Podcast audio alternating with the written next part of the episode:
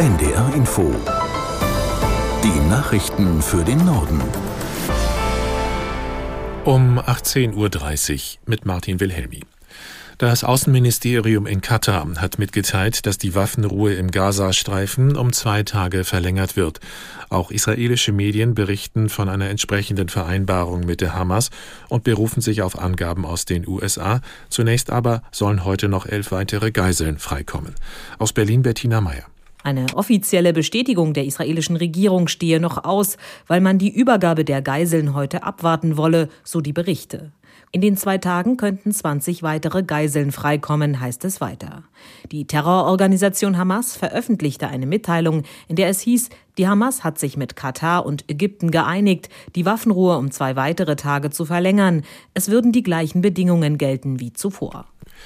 Die Bundesregierung hat für das laufende Jahr einen Nachtragshaushalt gebilligt. Er sieht vor, die Schuldenbremse erneut auszusetzen. Aus der NDR Nachrichtenredaktion Sören Harms. Rund 43 Milliarden Euro zahlt der Bund in diesem Jahr für die Energiepreishilfen, rund 1,6 Milliarden für die Opfer der Flutkatastrophe im Ahrtal. Das meiste Geld ist auch bereits geflossen, doch die Finanzierung über Kredite aus den Vorjahren widerspricht den Vorgaben des Karlsruher Urteils zur Schuldenbremse. Daher wird die Finanzierung mit dem Nachtragshaushalt auf eine neue Grundlage gestellt. Es gehe um die Heilung eines Rechtsverstoßes, der eintreten würde, wenn man jetzt nichts tue, heißt es dazu aus dem Finanzministerium. Die Folge ist jedoch, dass erneut die Schuldenbremse des Grundgesetzes ausgesetzt werden muss. Voraussetzung dafür ist die Feststellung einer außergewöhnlichen Notlage durch den Bundestag. Dies dürfte laut Vorlage von Finanzminister Lindner begründet werden mit der Energiekrise infolge des russischen Angriffs auf die Ukraine. Bundesregierung und Industrie wollen sich künftig verstärkt darum bemühen, dass es mehr E-Autos in Deutschland gibt. Das bekräftigten beide Seiten nach einem Treffen im Kanzleramt. Aus Berlin Franz Johann. Gemeinsam halte man am Ziel fest, die Zahl der E-Autos bis zum Jahr 2030 deutlich zu erhöhen, von heute rund 1,3 Millionen auf dann 15 Millionen. Vollelektrische Fahrzeuge sollen einen wichtigen Beitrag zum Klimaschutz im Verkehr leisten. Dazu soll auch die Ladeinfrastruktur deutlich ausgebaut werden. Konkrete Maßnahmen werden in der offiziellen Mitteilung des Kanzleramts nicht genannt.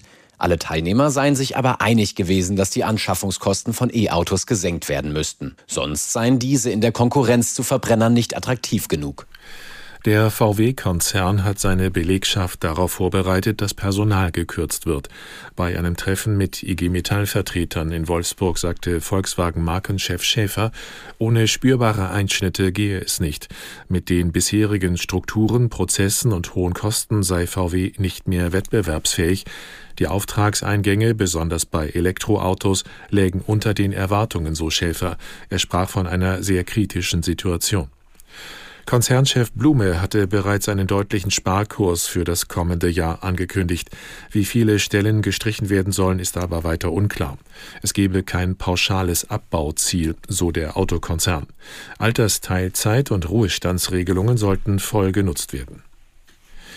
Mehr als ein Jahr nach Gullideckelwürfen auf der Autobahn 7 in Niedersachsen hat das Landgericht Hildesheim die Urteile gesprochen. Zwei Angeklagte erhielten mehrjährige Freiheitsstrafen. Das Gericht sprach die Männer unter anderem wegen versuchten Mordes schuldig. Ein dritter Angeklagter wurde wegen Beihilfe zum versuchten Mord zu einer Bewährungsstrafe verurteilt.